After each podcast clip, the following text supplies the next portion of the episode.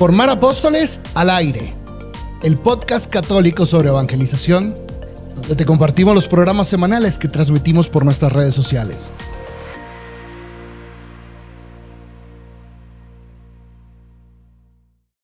Ahora sí vamos a presentar a nuestro invitadísimo especial de hoy. Quiero contarles un poquito de él primero. Él lleva, es legionario de Cristo, ingresó a la Legión hace 18 años y lleva casi tres años como sacerdote. Él es de Tijuana, norteño, tiene apenas 36 años y es el coordinador de formar apóstoles para high school. Así que todos los que estén interesados en llevar formar apóstoles a sus realidades con niños de preparatoria, escríbanle a él, ¿ok? en todos los países se dice distinto los últimos años de colegio. En mi país, en Venezuela, se dice diversificado. Aquí en México se dice preparatoria. Este, en inglés se dice high school. Pues él trabaja con todos esos jóvenes que tienen 16, 17, 18 años y ha estado entrenando a muchos de estos jóvenes en los meses pasados para que eh, puedan eh, en sus realidades hacer discípulos. Así es. Y eh, pues ahora sí le damos un fuerte aplauso al padre Ricardo Arriola. ¿Qué tal, padre Ricardo? ¿Cómo está? Bien, gracias a Dios ustedes. Muy bien, muy bien. Muy feliz de tenerle por aquí. Igualmente, la verdad, muy contento. Muy Gracias que hoy tuvo que llegar de viaje. Em, sí, estaba en otra ciudad. México, feliz. Estaba trabajando también siempre con estos jóvenes de 16, 17, 18 años, ¿no? Sí, así es, padre. Y si Dios quiere, vamos a hacer una peregrinación ahora. Si el COVID nos permite, nos vamos a ir a, Roma ahora a finales de diciembre. Entonces, ¿Y cuántos jóvenes se lleva? Eh, 22. Usted es muy valiente. pequeño, pero bueno. Muy valiente usted.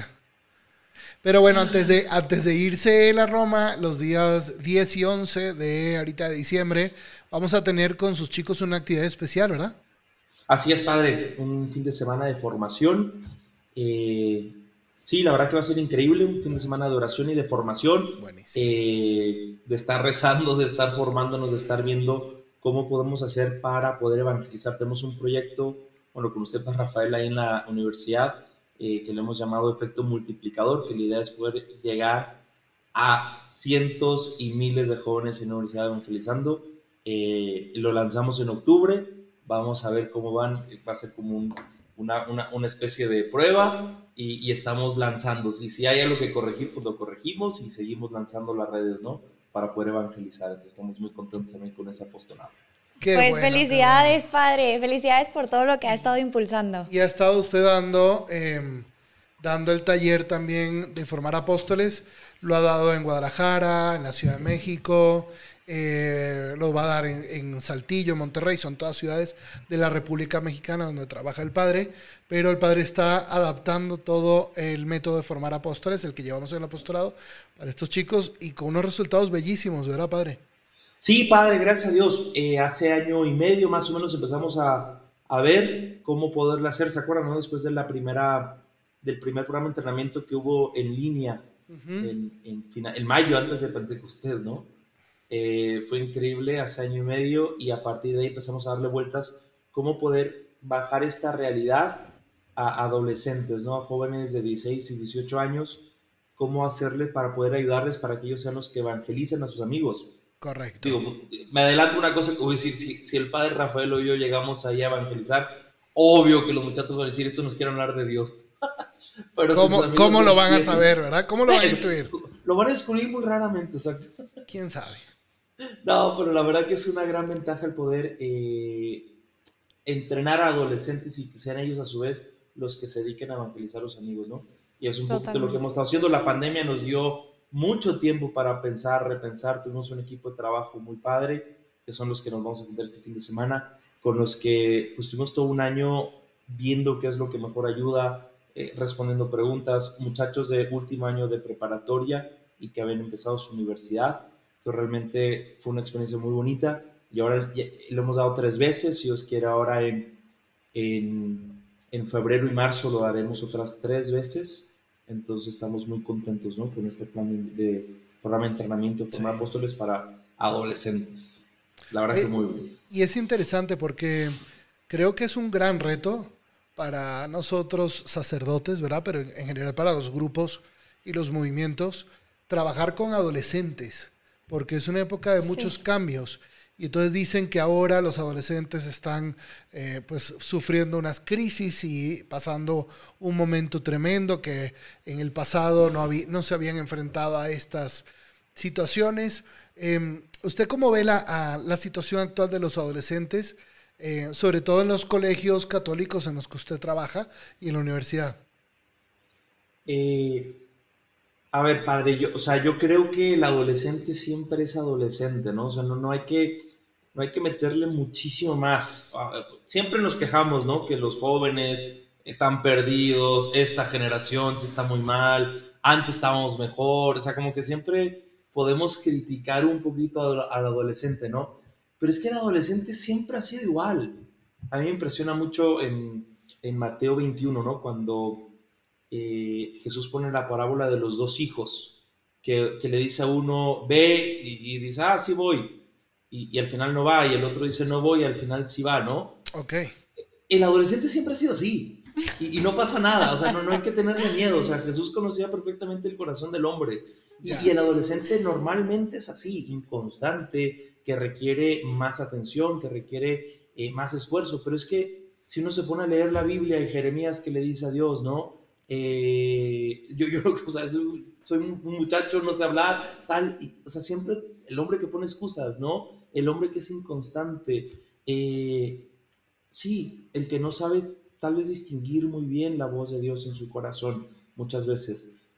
Pero eso es siempre, ¿no? Y, entonces, ¿cuáles son, eh, cuáles diría usted que son los retos de siempre del adolescente? O sea, el adolescente de cada, en cada época puede cambiar, ¿verdad? Pero sí. ¿Cómo es entonces por naturaleza el adolescente? Y va a ser así desde la edad de piedra hasta cuando andemos en las patinetas que vuelan estas que todos queríamos tener. Tarea padrísima. A ver, es, un, es una persona que está dando el salto de la niñez a su primera edad adulta, pongámoslo así, ¿no? Eh, entonces, ese cambio, por eso adolescente, adolescente, ¿no? ese cambio les duele, ese cambio duele mucho porque ya, ya aprendes a pensar eh, por tu propia cuenta, ¿no? El, niño normalmente va aprendiendo cosas que les van diciendo los, los papás, los maestros, y, entonces, y en el campo de la fe es así, viven la fe de sus padres muchas veces, ¿no? Eh, luego hay casos excepcionales, pero normalmente viven la fe de sus papás, eh, cosas así, o sea, pero en la, adolescencia empiezan a razonar por ellos mismos y se dan cuenta que a veces han quedado con una fe de otros o que su fe se ha mantenido de una forma como de primera comunión, ¿no?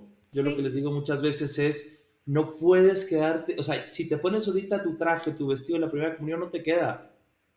¿Por qué te quedas con la fe de tu primera comunión? Porque ya no te queda, ya, ya, ya maduraste, ¿no? Ya esty creciendo. Y, eso es bien importante. Otra característica que yo sí veo mucho es, eh, están llenos de inseguridades Ok. Y, la inseguridad es una parte normal de la adolescencia que, a veces los jóvenes no, no, no, no, les cuesta afrontarla, ¿no? Les cuesta decir, soy inseguro. Pero en el momento que se dan cuenta que aparentan ser una cosa con sus amigos, aparentan ser una cosa con sus profesores, aparentan ser una cosa con ellos mismos cuando están solos o delante de Dios, cuando por fin dicen, es que esto me cuesta un montón, es cuando empiezan a dar como pequeños saltitos, ¿no? Pero es, es, como naturalmente es inseguro. ¿Por qué? Porque pues, siendo niño es muy cómodo ser niño, ya ser adulto me cuesta más trabajo, ¿no? Porque tengo que encontrar mi lugar en este mundo y eso me cuesta. Entonces el adolescente normalmente es eso, ¿no? Tiene un gran deseo de afirmación por parte de sus amigos y por parte de, de, los mayores, ¿no? Eh, gente que les valide, ¿no? Gente que les diga, tú vales por lo que eres, no por lo que tienes o por lo que haces tienen gran necesidad de eso por su misma inseguridad, ¿no? Y luego el adolescente es aguerrido, es lanzado por naturaleza, eh, tiene necesidad de grandes retos. Eh, ¿Por qué? Porque no mide las consecuencias.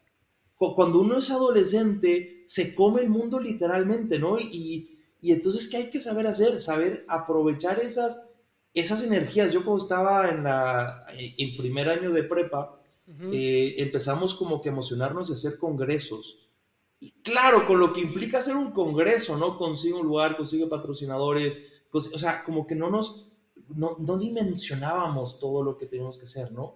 eh, le, agradezco muchísimo al padre Gabriel del Valle, que usted también lo conoce, que nos lanzaba, ¿no? Y nos decía, hagan lo que quieran, o sea, láncense.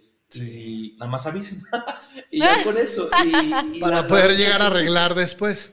Exacto, pero hacemos grandes, o sea, pero, es así, el adolescente es así. Y, quiere lanzar grandes cosas, ¿no? El hijo pródigo es un adolescente que le, no le da miedo salirse de su casa, ir a un país lejano.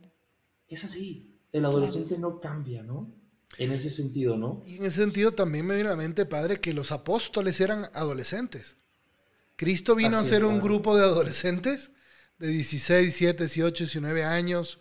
Pedro habrá tenido por ahí 20 a lo, máximo. Lo máximo. Y, este, y a los 23 años empezó a ser papa, ¿no?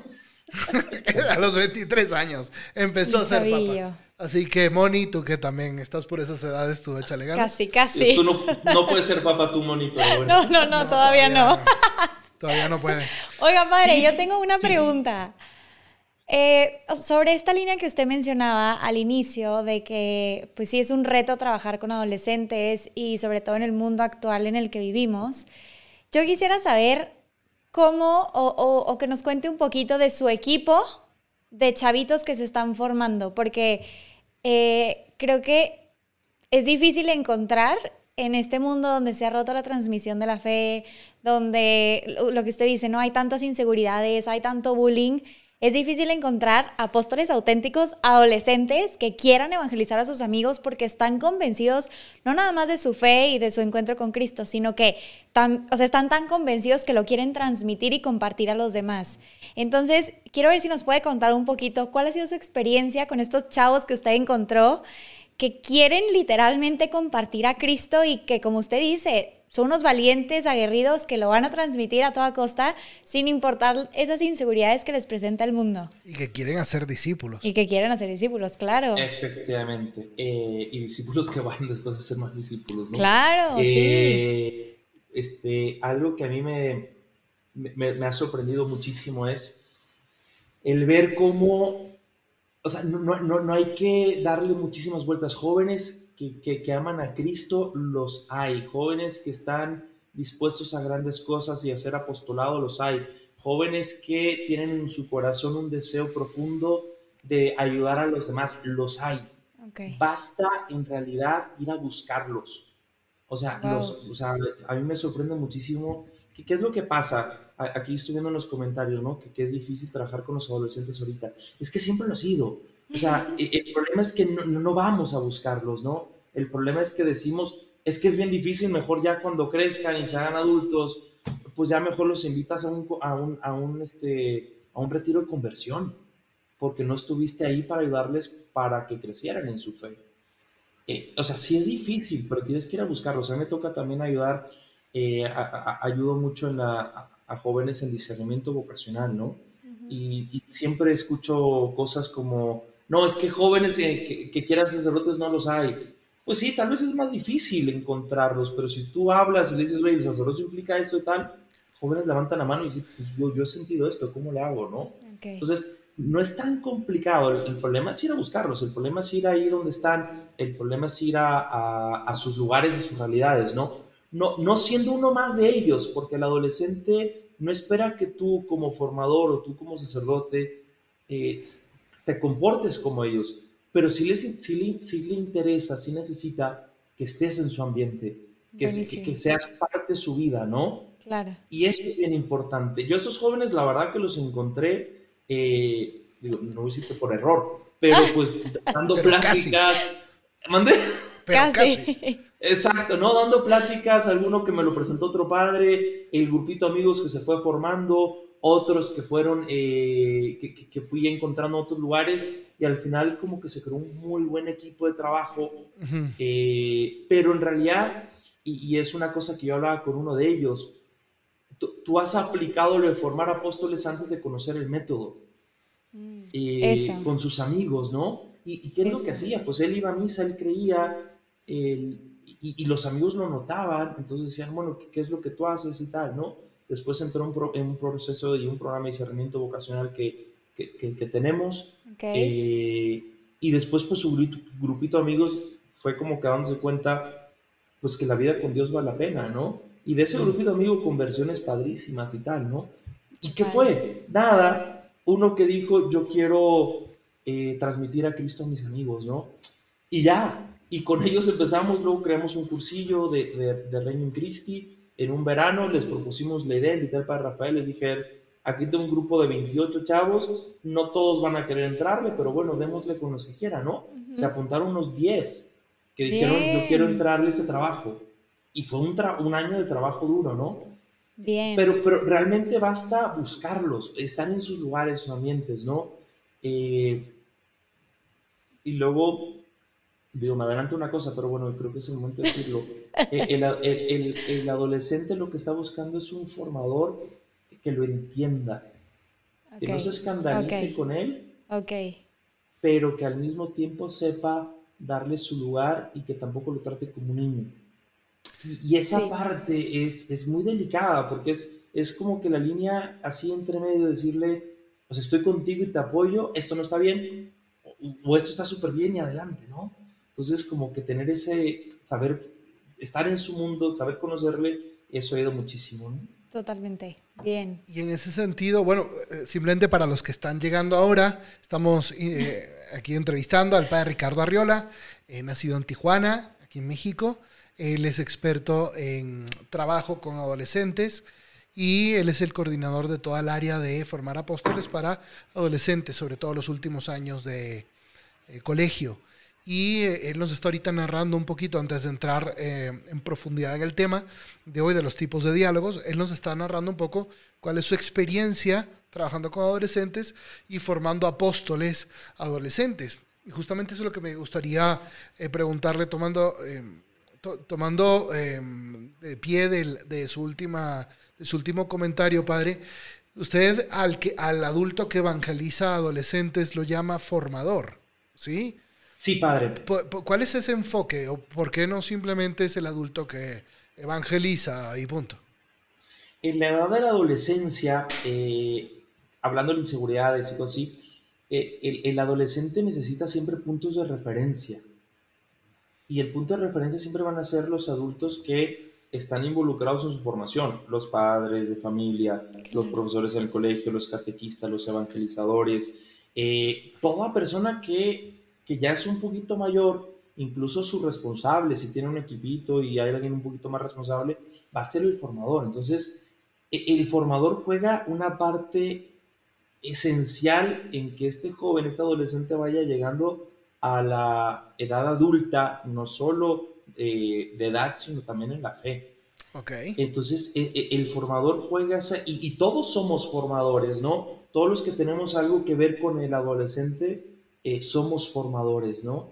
Eh, y, a veces pensamos que no, que el formador es una persona dedicada solo a esto. No, todos forman. El profesor de matemáticas forma. El otro día estaba en un colegio eh, y me impresionó mucho que hay una, hay una materia que dan en algunos colegios que me gusta mucho, que es participación social, que es ayudarles a hacer algún tipo de apostolado, algún tipo de servicio social, ¿no? y a mí me encantaba cuando, cuando era niño, ¿no? Y el otro día eh, está en un colegio y le sorprendió muchísimo que la profesora de química los estuviera acompañando en el programa de la tarde de, formación, de, participación social, ¿no? De ayuda solidaria, ¿no? Justo. Y claro, se sorprende porque dice, esta me da química, pero también está haciendo algo por los demás. Claro. El simple hecho de ir y decir, es que a mí me gusta ayudar a los demás y qué padre que en el colegio se los ofrezcan, y yo también quiero unirme, ya no es solo la maestra de química, ya, es alguien que me está ayudando en mi formación, ¿sí? Pero todos ahí deberían estar en esta línea, ¿no? De estar ayudando en la formación. Entonces, todo forma o deforma. Todos somos formadores en el ámbito de, del adolescente, ¿no? Mm. Todos somos formadores, ¿no? Una característica del formador es, es aquel que, que, sabe, o sea, que no ha llegado a la meta, pero sabe señalar la meta, ¿no? alguien que le dice al adolescente, es que la meta es tan grande que yo también estoy caminando hacia ella. y, y, no, es, no es ya llegué y te voy a enseñar cómo llegar a donde estoy yo. No, porque el formador tampoco ha llegado a la meta. La meta es el cielo, la meta es ser santos, ¿no? En el camino este de la, de, de la búsqueda de la evangelización. Nuestra meta va a ser llegar al cielo y ser santos. Entonces, no hemos llegado, estamos en camino también nosotros. pero sabemos más o menos por dónde está. Y, y yo te voy a ir ayudando, porque yo también pasé por lo, lo que tú estás pasando, ¿no? Entonces creo que eso es algo importante, ¿no? El formador es ese, que, que sabe señalar la meta y te voy acompañando en tu camino. Porque el adolescente necesita eso también, como que mucho acompañamiento. Y, y más, y eso sí es una característica más de nuestra sociedad, más en un mundo donde el, el gran acompañante de, de, los adolescentes son las redes sociales, el internet, ¿no? Ay, sí, pero sí. Sí. Eh, eh, y entonces el formador tiene que saber acompañar a los jóvenes en, estos, en este tiempo, ¿no? Implica mucho trabajo y mucho esfuerzo y mucha dedicación, pero es que eh, los jóvenes necesitan, saber, necesitan que los quieran y necesitan saber que los quieren. Así es, y el formador lo demuestra, eso es San Juan Bosco, y, y, el formador lo demuestra perdiendo el tiempo con ellos. Wow. Invirtiendo tiempo con ellos lo demuestra, ¿no? Entonces creo que eso es bien importante. Y ahí, padre, creo que hay, hay, una, hay una, ahí creo que hay, hay como que una, un, un punto importante para nosotros adultos, eh, evangelizadores. Probablemente a veces nosotros nos frustramos porque no somos capaces de llegar a los adolescentes más alejados. Pero lo que ha estado usted viendo es que eh, nosotros adultos tenemos que llegar al adolescente que está un poco más comprometido y él va a ser el que llega con los alejados. ¿Estoy, estoy no es cierto? Sí, padre, efectivamente. O sea, no vamos a, tampoco hay que caer en la, como la idea en que vamos a poder evangelizar a todos. Yo, yo a veces les digo a los jóvenes, a ver, imagínate que tú traes, juntas a 1500 amigos tuyos, de prepas o lo que sea, traemos al Papa y les da una plática acerca de la fe, la importancia de la fe, te aseguro que la gran mayoría no va a cambiar su forma de vivir. Aunque sea el mismo Papa el que venga a hablarles, ¿no? Claro. ¿Por qué? Porque pues, están ya predispuestos a, si el Papa me va a hablar de Dios, obvio, ¿no? Y me puedo emocionar, me puedo tomar una selfie, le puedo decir, Papa, lo quiero muchísimo y tal, ¿no? Pero no va a cambiar mi forma de, mis costumbres, ¿no? Mi forma de vivir, porque no es una fe que yo he experimentado, ¿no? Entonces, hay jóvenes que eh, por su formación, por la escuela, por su familia, han tenido algunas experiencias de fe personales. Y esas experiencias de fe les marcan a ellos, ¿no? Les marcan a ellos y dicen, es que, es que Dios existe, ¿no? Dios existe. El otro día estaba hablando con una familia que me está diciendo, eh, medio simpático el caso, ¿no? Pues estaba, el, niño tiene una novia y está hablando con la novia y le dice, a ver, nomás, nomás para entendernos, o sea, mi prioridad es Dios, número uno. Dos, mi familia. Le decía el chico a su novia. A la niña. y tú eres la prioridad número cuatro. O sea, como para que te ubiques. O sea, decir, no, no, me exijas más de lo que pueda. Pero me encantó que le he dicho, mi prioridad número uno es Dios. Las cosas claras. Y, así lo vivo, ¿no? Claro, cuando te encuentras jóvenes así, dices, ok, algo pasó en él. Tuvo una experiencia de Dios, ¿no? Y, y es lo que usted dice, padre cuando uno va a dar una plática, está acercando a los jóvenes, se te van a acercar los más, los, buscadores, ¿no? Para, para, entendernos en nuestra, este, nuestra eh, sí, en nuestro, nuestro lenguaje, ¿no? O sea, los buscadores de los alejados, de los más alejados, van a acercarse a los buscadores o los que ya han hecho una experiencia y son discípulos, están transmitiendo a Cristo a los demás, ¿no? Se te van a acercar esos. ¿Qué es lo que hay que hacer? A ellos hay que formarlos, ayudarles para que ellos vayan a buscar a los amigos y, vayan como jalando un poquito más, ¿no? Jalando un poquito más. Y luego, ¿quién te va a buscar? Pues los amigos de los amigos. Mm. Pero no se van a quedar en ti. O sea, tú tienes que ser muy, muy, muy coherente con ellos y llevarlos siempre a Cristo, ¿no? Porque si te quedan contigo, pues estás en la calle. O sea, Yo creo que ahí eso, eso eh, comparto totalmente lo que dice usted. Conozco una, una persona que siempre está muy preocupada de cómo Em, para poder evangelizar, eh, aprender el lenguaje de los jóvenes para poder hablar ese lenguaje, ¿no? hemos reflexionado mucho en eso, ¿no? Em, y, y, realmente no sé si sea nuestra labor como adultos aprender el lenguaje de los jóvenes cada cinco años, porque más o menos las generaciones van cambiando cada cinco años. Creo que nuestra, nuestra responsabilidad, nuestra labor sería formar a los, eh, a los adolescentes, a los jóvenes, que están eh, más abiertos a que caiga la semilla en esa buena tierra para que ellos sean evangelizadores de todos los demás. Y así, por ejemplo, Jesucristo vino y habló en arameo. ¿okay? Y este, ya los apóstoles, cada uno fue a un lugar y aprendió el idioma de ese lugar. Y después ellos aprendieron el idioma del otro lugar a donde llegaron. Entonces, como que si uno, si nuestra labor es formar apóstoles, como también se llama este apostolado, si nuestra labor es eh, formar a los apóstoles, el apóstol siempre encontrará el lenguaje adecuado. Así es. Sí, y una cosa que es bien interesante, el, adolescente es muy exigente. E, el adolescente exige del que está arriba que, que sea muy coherente Mm. con, No, está esperando que tú hables como él habla, que vayas a los antros como él va, no está esperando que vayas a sus fiestas. antros aquí en México es la discoteca, para todo Latinoamérica. Exacto, perdón. No, está esperando que Yo soy el que traduzco el lenguaje. Sí, sí, sí, sí. internacional, ¿eh? Internacional. No está esperando que te vistas de jeans y, y, como él se está vistiendo, no, no, él está esperando que, que tú seas tú que tú seas coherente con lo que dices ser. Okay. Y, por ejemplo, y son muy exigentes con los religiosos, con los sacerdotes y, con las personas que hablan de Dios, ¿no? Por, porque tú, me estás hablando de esto. Tú, tú necesitas como que tener una, coherencia de vida un poquito mayor de, lo que, de la mía, ¿no? Y entonces, eh, eh, pero el adolescente ve, eso, ¿no? Y te reta, y te reta siempre, ¿no? Eh, a mí me toca también llevar un programa de, de formación de adolescentes durante los veranos eh, y es increíble, ¿no? O sea, cuando, o sea, te están como que viendo, observando, si lo que tú les predicas y les dices que es la formación necesaria, tú lo vives.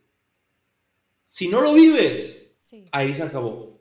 Ahí se acabó, porque no... ¿Cómo cuántos adolescentes tiene cada verano usted?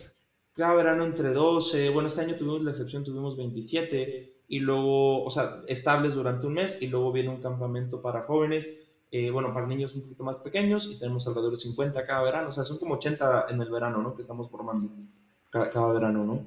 Y me eh, consta que em, tiene una muy buena pedagogía de usted, padre, con mucha exigencia, con ideales muy altos y con y, los chicos, lo que más me impresiona es que salen sabiendo orar. Sí. Y, hay chicos que, que, después, terminando estas experiencias, siguen con una pequeña vida de oración siendo adolescentes y eso pues es, bárbaro, ¿no? Sí, al adolescente mientras más alta le pongas la meta, eh, tú siendo consciente que nunca va a llegar, porque la meta es la santidad, ¿no? Lo que decía, nunca va a llegar ahorita, pero, pero, mientras más clara tenga la meta y mientras más alta sea, se va a esforzar por darlo todo. Mm. Si no sabemos poner metas altas, estamos en la calle. Estamos en Porque el adolescente no se, no se conforma con cositas. No se conforma con cositas, ¿no? Así es. Entonces, pues padre Arriola, ahora sí, padre Vamos a entrar a este tema y es un tema muy bonito porque el padre Ricardo, pues ahorita nos explicó eso. Él trabaja con esos adolescentes que están más cercanos a nosotros y los forma en los diferentes tipos de diálogos y en estos diferentes tipos de diálogo, eh, eh, más bien, la forma de cómo evangelizar a los, a, los eh, alejados. Ustedes saben que siempre hemos manejado nosotros en forma de apóstoles esos tipos de tierra que, siguiendo la, la parábola del, sembrador, Mateo 13, algunos, algunos alejados de la fe son indiferentes, otros son curiosos. Y los que están más cercanos a escuchar una propuesta son los buscadores. Los buscadores son aquellos que están abiertos a cambiar de vida, que preguntan no, por una simple curiosidad, sino porque quieren, quieren de verdad eh, eh, encontrar, quieren cambiar de vida. Eh, están interesados, hay un clic contigo, se hacen el tiempo, son disponibles para hablar. Bueno, el, adolescente también tiene, el adolescente apóstol tiene amigos que son buscadores, que son, que le preguntan, oye, ¿por qué tú estás viviendo ese estilo de vida?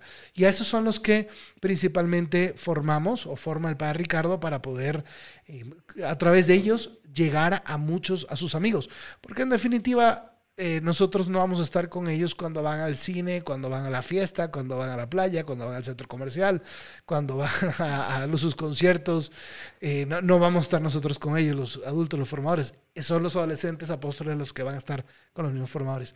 Entonces, eh, Padre Ricardo, hay muchas herramientas que usted les da a ellos, a estos adolescentes, y entre estas herramientas se encuentran los cuatro tipos de diálogos.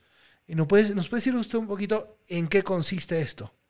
Claro que sí, padre. Eh, los, los jóvenes, o sea, a ver, ¿dónde me toca?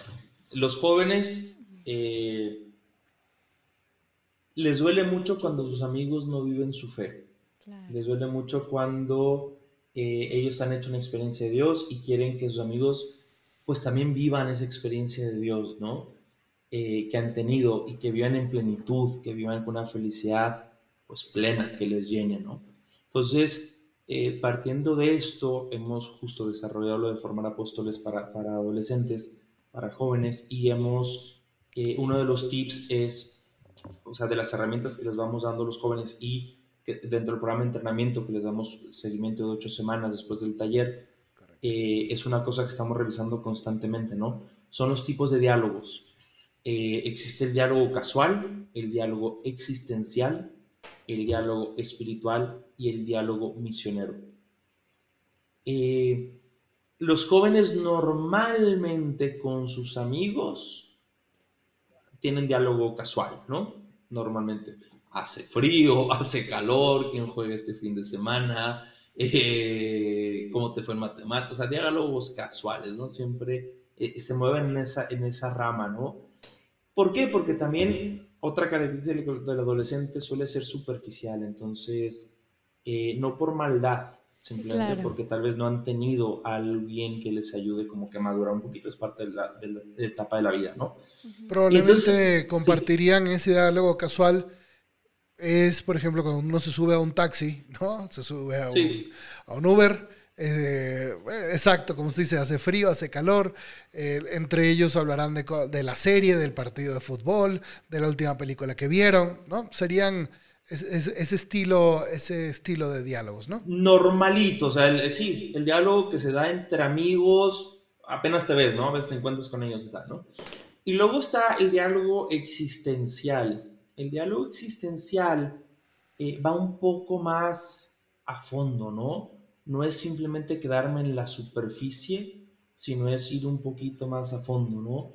Eh, por ejemplo, hay un joven que cuando conoce a alguien, eh, bueno, otra cosa antes, para poder lograr esto hay que tener una intención.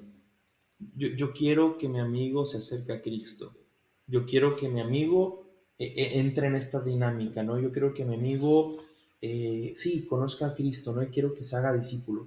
Entonces, la labor que tenemos nosotros en el programa de entrenamiento es ayudarles a ellos a que tengan esta ilusión en su corazón, ¿no? Que el mandato misionero de ir y hacer discípulos se lo tomen en primera persona y, sepan que es también para ellos y lo pongan en práctica.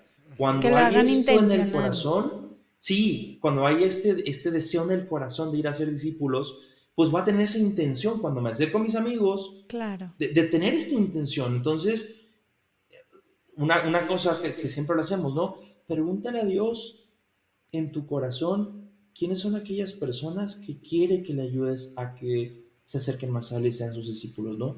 Y Dios siempre habla, Dios siempre habla. El joven cuando se da cuenta de esta realidad de cómo Dios no solo los crea y los ama, sino que además, o sea, no es que los abandone, no, ah, pues ya lo cree, nos vemos en el cielo. No, no, está preocupado por ellos, ¿no? Y entonces nos habla constantemente. Y sobre todo en las primeras etapas de la vida espiritual, Dios es muy bueno con las almas que acercan a Él y, les habla constantemente. Entonces, pregúntale a Dios en tu corazón quiénes son aquellas personas que Dios ha puesto que Él quiere que les ayudes a que se hagan sus discípulos. Entonces, cuando voy con esta intención, con estos amigos, trato de brincar de un diálogo casual a un diálogo existencial, ¿no? Diálogo existencial, un, un joven lo aplica muy, muy bien eh, uno de los que vamos a tener este fin de semana aquí es de formación. Eh, cuando conoce a alguien, una de las primeras cosas que le pregunta es, ¿cuáles son tus sueños? Wow, bien. Eso está bueno. Y, y, a través de esa proyección hacia el futuro, los sueños, empieza entonces toda una conversación más profunda. Claro, porque ya, ya, ya no es que te gusta cuál es tu hobby, ¿no? Claro. Sino es, el chismecito. Eh, eh, sí, ya, ya, ya pasaste un diálogo casual a, oye, ¿cuáles son tus sueños de vida, no? Claro, cambia la pregunta y cambia como que el mood, cambia como la, la percepción. Dices, ok, okay. Eh, pues mi sueño, fíjate, yo quiero ser médico, yo quiero ser esto, tal. ¿Cuál es tu sueño? Y le preguntan casi siempre a él. Dice, pues mi sueño es poder ayudar a muchas personas, ¿no? Claro. claro. Cambia completamente, ¿no? La forma de afrontar. Ahora que hemos tenido lo de la pandemia, ¿no? un, diálogo existencial básico es, híjole, me costó, me ha costado un montón la cuarentena, la pandemia me costó un montón. Ah, a mí también. Ve, a mí me hace muchas preguntas sobre mi propia vida, sobre cosas que tenía pensando en el futuro y ya no lo tengo tan cierto, o como que se fueron clarificando cosas. Entonces ya no es simplemente un diálogo casual, sino que uno entra como a, a, un diálogo un poquito más profundo, ¿no? El otro día estaba hablando con un joven ahí en Monterrey eh, y me decía que después de una fiesta se fue a una casa de, de alguien, ya entraba a las 2, 3 de la mañana, todos preguntándole acerca de, o sea, de la vida en general, ¿no? O sea, nuestra vida va a ser solo ir a fiestas? ¿O tiene algo más de sentido nuestra vida, no? Wow. Claro, esas son preguntas solo existenciales, ¿no? Pero que abarcan una parte elemental de todo ser humano, que en la adolescencia es cuando se despiertan las grandes preguntas por la vida. Ya cuando uno tiene 43 años, pues ya da lo mismo, ¿no? ¿Quién sabe quién de aquí tenga 43 años, eh? ¿Quién sabe? es es la, más seguro. Pero cuando uno está en la adolescencia, cuando uno está en la adolescencia, las preguntas por la vida son fundamentales. Nada más que tienes que crear el espacio para poder abrirlas. Porque como adolescente también las tienes. Yo, yo quiero hacer una pregunta, yo quiero hacer una pregunta. Sobre estas preguntas existenciales, lo que usted menciona, ¿no? A lo mejor unas preguntas existenciales son para adolescentes y ya cuando estamos más grandes nos hacemos otras preguntas. Además de la de cuáles son tus sueños, ¿qué otra pregunta se podría hacer en una conversación para despertar este diálogo existencial? O sea, en concreto. más que preguntas, por ejemplo, cuentas experiencias. Ok. Lo que mencionaba ahora del COVID, ¿no? Ok. Oye, ¿qué tal? ¿Qué tal? Oye, pues yo muy bien, la verdad. Solo que, híjole, ya llevamos año y medio, como que está medio complicado esto del COVID, ¿no? Eh, o por ejemplo, si falleció un familiar tuyo o así, ¿no? Y empieza por ahí. Exacto, o no, o sea, no, tiene que fallecer alguien para hacerse feliz por la vida, ¿no? O sea, yo, creo que también es bien importante eso, o sea, saber, saber cuestionar o ver mi vida, que, que, es, sí, que es un instante en medio de la eternidad, ¿no? Entonces, ¿qué, qué, estoy haciendo con este momento de mi vida, ¿no? Eh, eso es bien importante, yo creo que, que verlo. Y, y el adolescente se lo plantea y el adolescente eh, filosofa normalmente, ¿no? Y tú pones una preguntita así sencilla o comentas algo, el despierta en el corazón del otro un deseo de compartir una cosa, ¿no? Que, que, ha vivido. Entonces, no es simplemente saber poner las preguntas, sino saber comentar la propia vida para suscitar un diálogo, porque no es no es pregunta, no, es no son monólogos, es un diálogo existencial los dos estamos preguntando sobre las cosas importantes de la vida, ¿no? Ok. Eh, o, por ejemplo, algo muy sencillo. El otro día estaba leyendo El hombre en busca de sentido de Víctor Frankl, ¿no? Que hice mi tesis sobre él. Claro, simplemente este diálogo, y entonces ya vas metiendo como que la conversión de un diálogo casual a un diálogo un poco más existencial, ¿no? Ok. Y esto abre la puerta para después brincar al siguiente tipo de diálogo, que es el diálogo espiritual. Y antes de pasar a ese diálogo, este, a mí me sirve mucho eh, cuando, para empezar este diálogo existencial. Em, hay una pregunta muy interesante y es, ¿qué es lo que más te preocupa en este momento? Porque ahí ya pasas del jiji, jaja, de eh, ¿qué, comiste hoy? ¿Qué vas a hacer el viernes? Pasas entonces ahí a, hablar de, los grandes sueños, anhelos, eh, las alegrías y las tristezas del hombre, como dice Gaudium et Spes. ¿Qué es lo que más te preocupa y, por qué te preocupa eso? preguntarse por qué te preocupa, qué, te gustaría que sucediera en este momento con respecto a esta situación. Siempre un apóstol necesita escuchar y este tipo de preguntas abiertas se tienen que hacer y no como técnica ni estrategia, se tienen que hacer porque amas. ¿Cuántas veces hemos eh, aconsejado en, las, en los matrimonios que tienen que escucharse mejor? Bueno, el, el, experto en escucha tiene que ser el apóstol que sabe preguntar y sabe tener el tiempo para que el otro hable. Eh, creo que, creo que vivimos en una sociedad muy solitaria y no tienes nadie quien te escuche en serio. Hay mucha gente tratando de gritar, pero muy poca gente dispuesta a sentarse y escuchar. Em, creo que ese también ayuda, ya eh, hablando de estos diálogos, también para los, las personas adultos, ¿no? De todas maneras, creo que todo lo que está diciendo el padre Ricardo nos sirve muchísimo porque vivimos en una especie de sociedad, de sociedad eh, algunos las han llamado adolescéntrica. Es una sociedad eh, si fijan todo lo que ha explicado el padre Ricardo, uno puede encontrar esos rasgos en personas eh, de 30, en jovencitos de 43. Creo que... Jovencitos de 43. jovencitos, jovencitos. Entonces, sí, eh, estoy convencido de que esta sociedad adolescéntrica se describe perfectamente con los rasgos que nos ha estado diciendo el padre Ricardo. Sí, no, claro más antes de pasar al otro padre, en el diálogo existencial, bueno, las conversaciones existenciales, eh, son existenciales porque tocan mi propio ser, ¿no? Tocan mi propia existencia. Y, eso es algo común en todos los hombres, musulmanes, católicos, judíos, todos los que somos hombres compartimos la misma naturaleza. Y esta misma naturaleza, eh, las mismas preguntas por la vida y tal, los escuchamos desde los mitos, porque los antiguos trataban de dar explicaciones, ¿no? Porque había algo que les decía, esto no puede terminar aquí, e, e, esto como que tiene que ir más allá, ¿no? Entonces es algo común, es algo que nos acomuna a todos, ¿no? Claro, después cuando uno se pone a pensar en las respuestas que han dado los filósofos, sobre todo del siglo pasado, eh, los existencialistas, eh, como que dices, eh, no puede ser así mi vida, ¿no? No, no, no puede ser que yo haya sido simplemente lanzado al ser, como diría Heidegger, ¿no? O sea, algo hay más, ¿no? Algo hay más, ¿no? Entonces, este diálogo existencial tiene que ir, o sea, toca las fibras más íntimas del ser humano. Por ejemplo, las preguntas sobre el amor van aquí. Las preguntas sobre el, el, el, deseo de ser amado, el deseo de amar. Eh, es que no me siento amado. Ok, e, es que nadie, o sea, o, me cuesta mucho trabajo amar, ¿no? Son, son, son estos rasgos que no, que no no hemos brincado todavía la parte espiritual, se queda en un plano humano, pero muy profundo. Que eso yo creo que sí, no está basado solo en los adolescentes, ¿no? Personas mayores que, que, tal vez nunca se han sentido amadas, ¿no?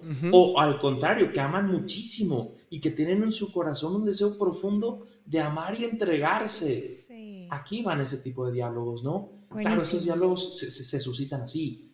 Por ejemplo, cuando van a hacer algo por los demás, ¿no? ¿Qué, sentiste? ¿Qué experimentaste cuando estábamos ahí repartiendo cobijas a los ancianos, ¿no? O repartiendo tortas a las personas necesidades con hambre. Pues suscita algo en mí. Eso se queda solo en este plano, ¿no? Existencial. Eh, y luego, ¿cómo, hacerle, ¿no? Para dar el salto al espiritual. No es tan complicado si hay una confianza. El otro día escuchaba un podcast eh, muy interesante de, de, un, de un, americano que, que, decía, ¿cómo le haces, no? Como para compartir tu fe. Dice, no, pues si es mi amigo, yo, yo, le digo, oye, somos amigos, eh, te, te voy a compartir el tesoro más grande que tengo, porque si tú lo quieres, pues también es para ti. Conozco a Jesucristo. Ok, y, y este conozco a Jesucristo, eh, me ha transformado la vida y por eso trato a mi, a mi esposa así, y por eso trato a mis hijos así, por eso trato a mis amigos así, porque he conocido a alguien. El día que quieras, platicamos de Jesús y te lo presento, cuando estés dispuesto. No, no es tan complicado. Siempre hemos dicho que el mayor problema es no comenzar, ¿no? Literal. El salto de, de lo existencial a lo espiritual es un pequeño salto que, por ejemplo, en los diálogos existenciales, cuando estamos hablando del sentido de la vida, decirles, oye, ¿te puedo compartir una cosa que me ha pasado a mí?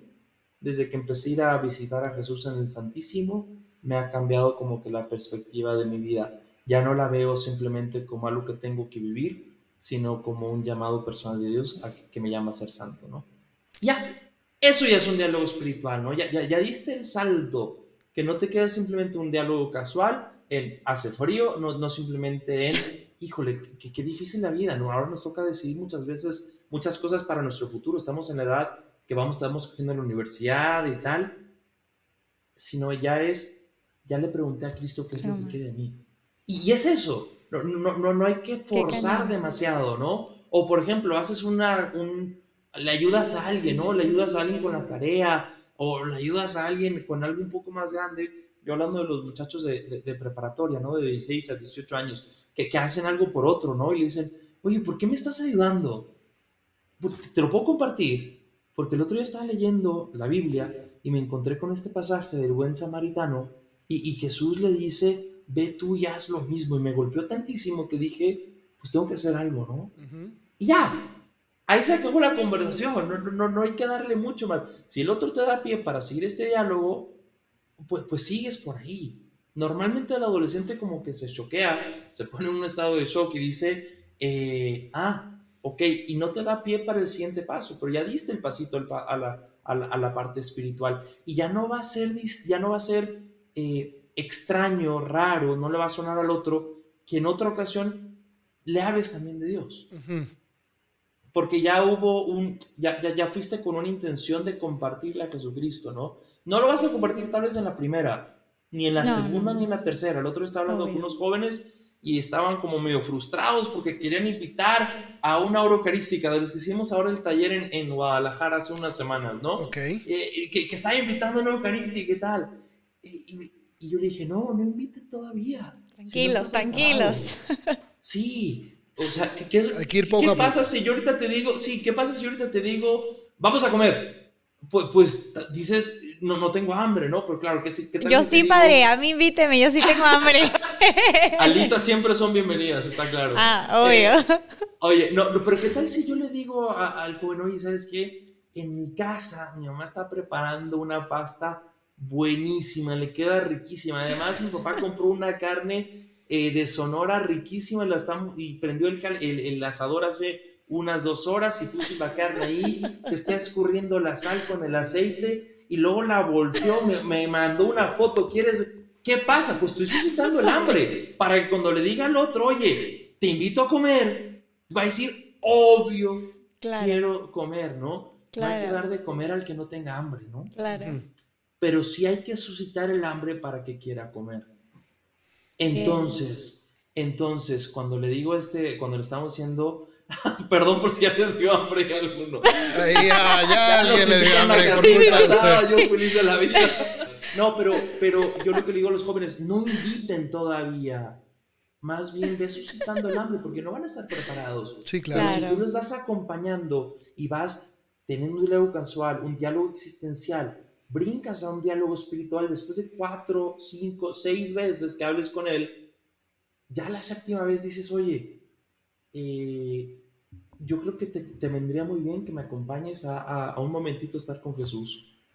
A mí me ha cambiado la vida, ¿no? La otra persona te aseguro que te va a decir, sí voy. Claro. Sí. ¿Ok? E, e, eso es súper importante, ¿no? Entonces el diálogo, el diálogo espiritual es eso, ¿no? Es, es ya, ya, ya fui creando un caminito y ya no es extraño que hablemos de Dios, ya no es extraño que hablemos de, de alguien que me ha transformado a mí y que me está pidiendo a mí que vaya y haga discípulos.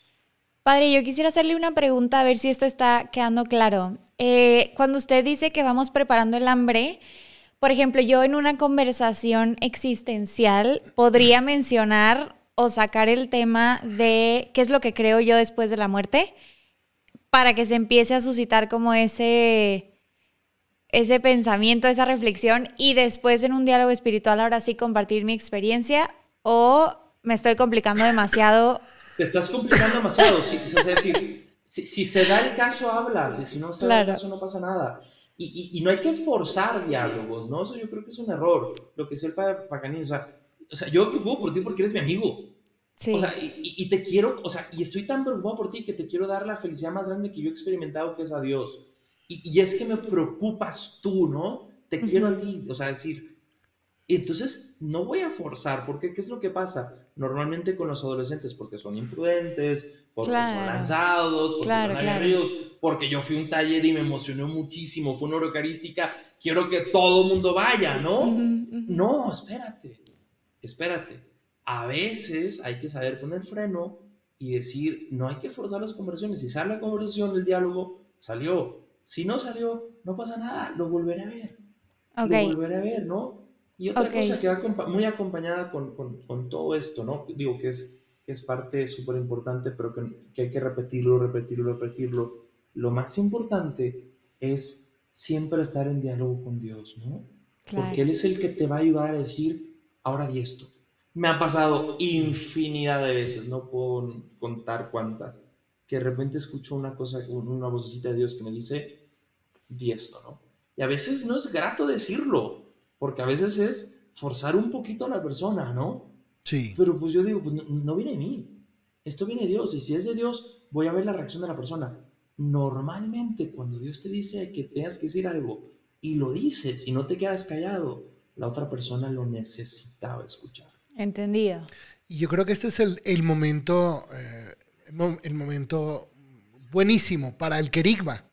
Es el momento en donde podemos eh, anunciar el querigma a, aquel con quien tengo el diálogo existencial, porque justamente el querigma es decir, oye, te puedo dar una buena noticia, es que tú puedes tener una relación personal con Dios. Tú puedes tener una relación personal con Él.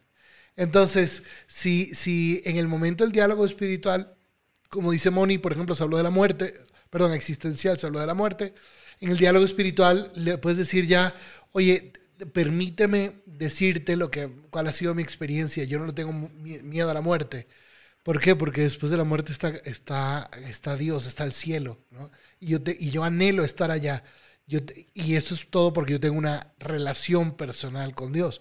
Entonces creo que poco a poco se van, se puede, va a llegar el momento de que se vaya encontrando la, la, forma de poder decirle que la respuesta a tus preguntas existenciales eh, ¿Cuál es esa respuesta? Es Dios. ¿no? Es lo que, la fe que a mí me sostiene.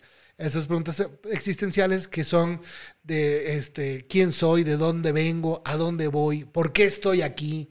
Em, ¿Cuál es mi misión en la vida? ¿Cuál es mi misión en la vida? ¿Por, qué, ¿Por qué el mal en, en el, en, por qué existe el mal en el mundo, que ahorita en la pandemia se le han preguntado muchísimos, hasta un niño de, de cinco años, el otro día la mamá me mandó un voice note de él eh, diciendo que por qué si Dios podía todo, no, no. no, acababa con el COVID. Ah. Entonces, esas preguntas existenciales se encuentran sus respuestas en un diálogo espiritual. Y bueno, nos quedan dos minutos. Venga, padre, rapidísimo. rápido, rápido. Yo, yo, yo eh, sobre el diálogo espiritual que se conecta con el diálogo misionero, creo que es importante lo siguiente.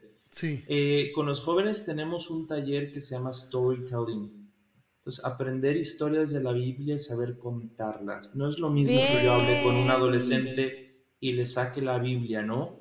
Ah, espérame, voy a sacar mi Biblia, ¿no? O el celular con el pasaje de la Biblia. No, no, no. Eh, yo, tengo que tener un bagaje de historias porque no sé en qué momento Dios me va a decir, usa esa historia, ¿no? Sí. Y de repente estás hablando con él, oye, ¿me permites contarte una historia que, que el otro día estaba leyendo? Sí, y le cuentas una historia de la Biblia. Ya es un diálogo espiritual, ya es un diálogo en el cual pues metes a Dios y dices, oye, como que sentí que te lo tenía que compartir, ¿no? Y, y, es eso, ¿no? Digo, el diálogo espiritual, el diálogo misionario ya es mucho más profundo, pero el diálogo espiritual cuentas historias de la Biblia, vas como, eh, lo que tú me acabas de contar, eso que estás experimentando, es que fíjate, no, no, no es muy distinto a lo que leí el otro día. Estaba David, y estaba no sé qué, y, entonces empieza a contar la historia, y, entonces la otra persona dice, ah, gracias, me ayudó, normalmente. Perdón, me extendí demasiado. No, está muy bien, para eso estamos aquí hoy. Sí, padre, lo tenemos una vez cada mil años, así que échale, venga. Entonces, y por último está el diálogo misionero. Sí. El diálogo misionero, padre Rafael. Usted es el experto en el diálogo misionero, pero creo que adelante algo con la Biblia, ¿no? No, ese, eh, me parece genial. Yo creo que la diferencia del diálogo espiritual al diálogo misionero es que en el diálogo espiritual hablamos de cosas de Dios, pero probablemente la persona todavía no está abierta a, cambiar de vida, a, entregar, a entregarle su, eh, su vida a Cristo, ¿no? A, proclamar a Cristo como Rey y Señor de su vida. Y el diálogo misionero ya es esa ruta, es una, un camino por el cual vamos eh, transitando eh, el buscador y yo y yo me tengo que capacitar para ese diálogo misionero. Tengo que saber cuáles son los elementos que van preparando la invitación, la renuncia, el señorío, em, para, que la, para ir guiando a la persona a, rendirse em, a los pies de Cristo Rey, proclamarlo Señor y decidir dar un cambio de vida. Ese es el, ese es el diálogo misionero.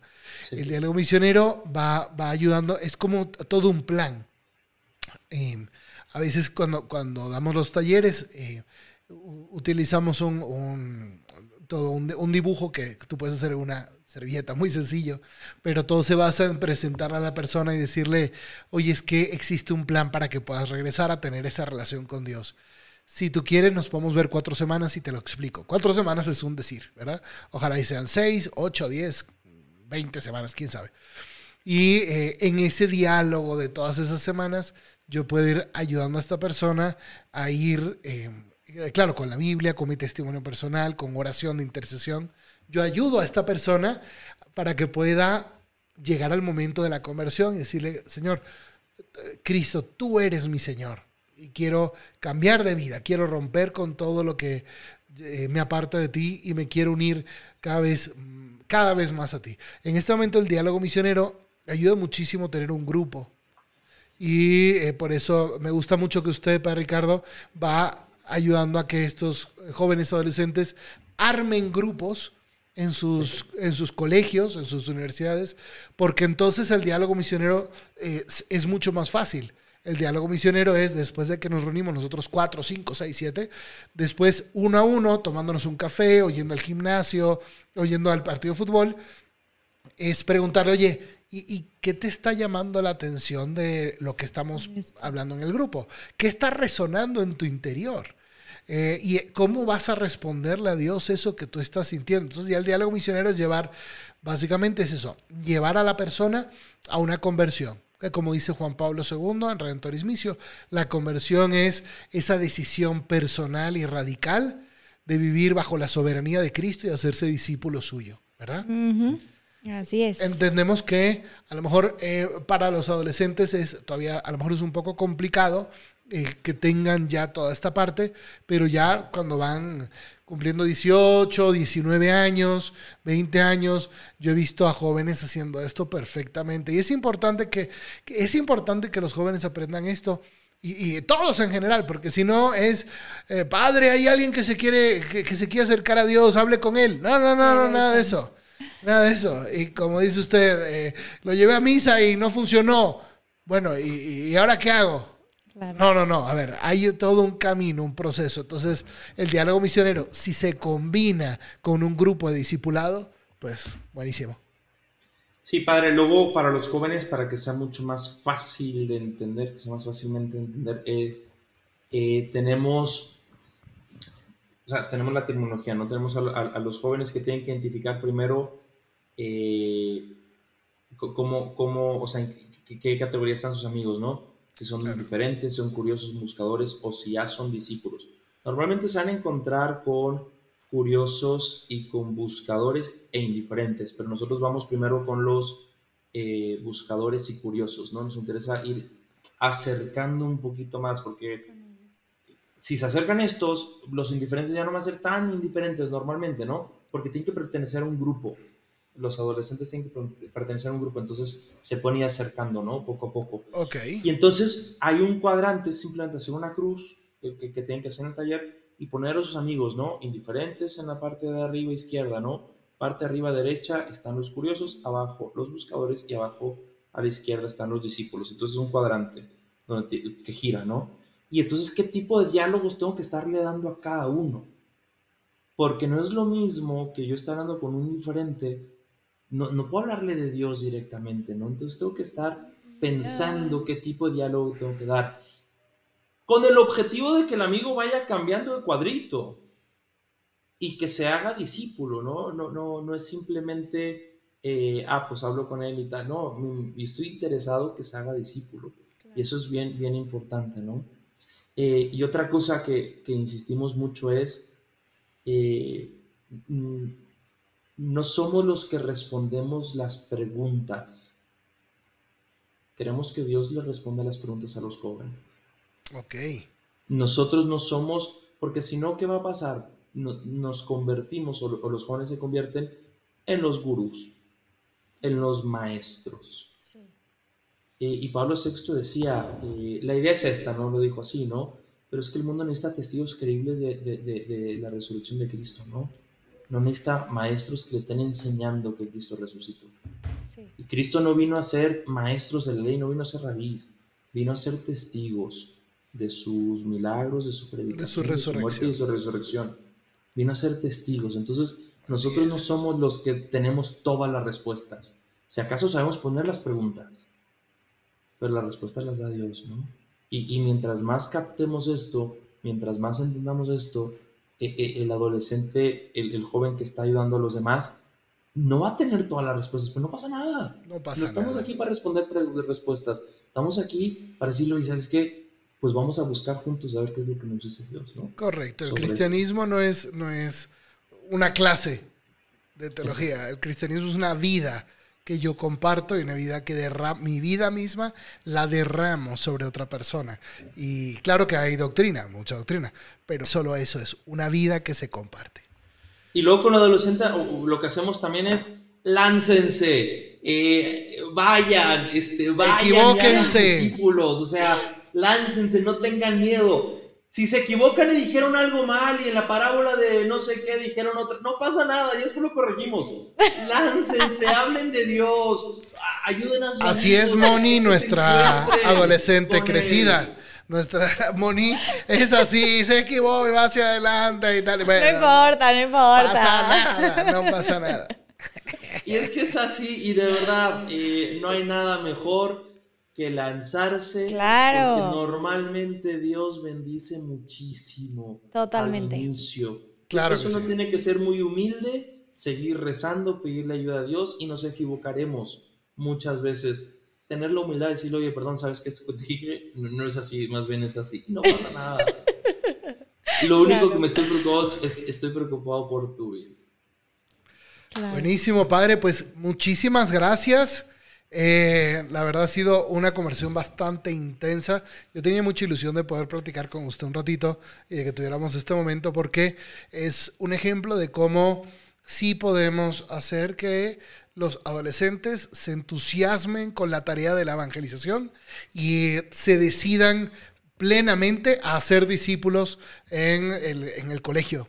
Sí, o sea, y sencillo, sí se puede. Sencillo. Y de una manera bastante sencilla. Y eh, las historias eh, de éxito que usted tiene, pues revelan, revelan eso, ¿no? Totalmente. Este, entonces creo yo que eh, ahorita pues, pues muchísimas gracias, Padre, por em, todo esto que hemos platicado. Y eh, Moni nos va a dar como que un aviso, ¿verdad? Un aviso sí, es un aviso final, pero antes del aviso final, nada más aquí eh, recapitulando, el Padre Arriola nos platicó sobre estos cuatro tipos de diálogos que podemos tener con aquellos amigos buscadores. Él nos ha platicado su experiencia con adolescentes y los cuatro tipos son el diálogo casual, el diálogo existencial, el espiritual y el misionero. Y en todos, yo creo, y ustedes coincidirán conmigo, se necesita el Espíritu Santo de nuestro lado. Así que si no tienen al Espíritu Santo con ustedes, vayan, búsquenlo, róbenselo y quédenselo para que estos diálogos sean un éxito.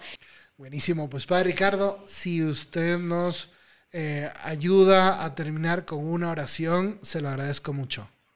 Claro que sí. Antes de la oración nomás, eh, unas palabras del Papa Pablo VI que me han encantado y que yo he visto cómo los jóvenes, eh, o sea, les cambia la vida, ¿no? Dice que la vida quiere otro sabor cuando experimentamos la dulce y confortadora alegría, de evangelizar. Ay. Es que la vida quiere otro sabor, es increíble. Y los jóvenes cuando se dan cuenta que no es tan difícil presentar a Cristo, que los demás están deseosos de ello, hay una alegría distinta en su corazón. Pero bueno, vamos a encomendarnos a Dios y agradecerles. Padre, el Hijo, Espíritu Santo. Amén. Amén. Gracias Jesús por este encuentro, por este momento de diálogo en el cual hemos podido experimentar tu presencia. Gracias por ayudarnos en nuestro camino hacia ti. Te pedimos que sigas poniendo en nuestro corazón grandes deseos de evangelizar, de hacer que muchas personas se acerquen a ti, que muchas personas te conozcan, muchas personas te imiten y también ellos sean capaces de transmitirte a los demás. Gloria al Padre y al Hijo y al Espíritu Santo, como era, en, el principio, ahora y siempre, por los siglos de los siglos. Amén. Si te gustó este episodio, suscríbete, dale like y síguenos en nuestras redes sociales. Pero sobre todo, no te olvides de reenviárselo a otro apóstol que le pueda ayudar en su formación. Dios te bendiga.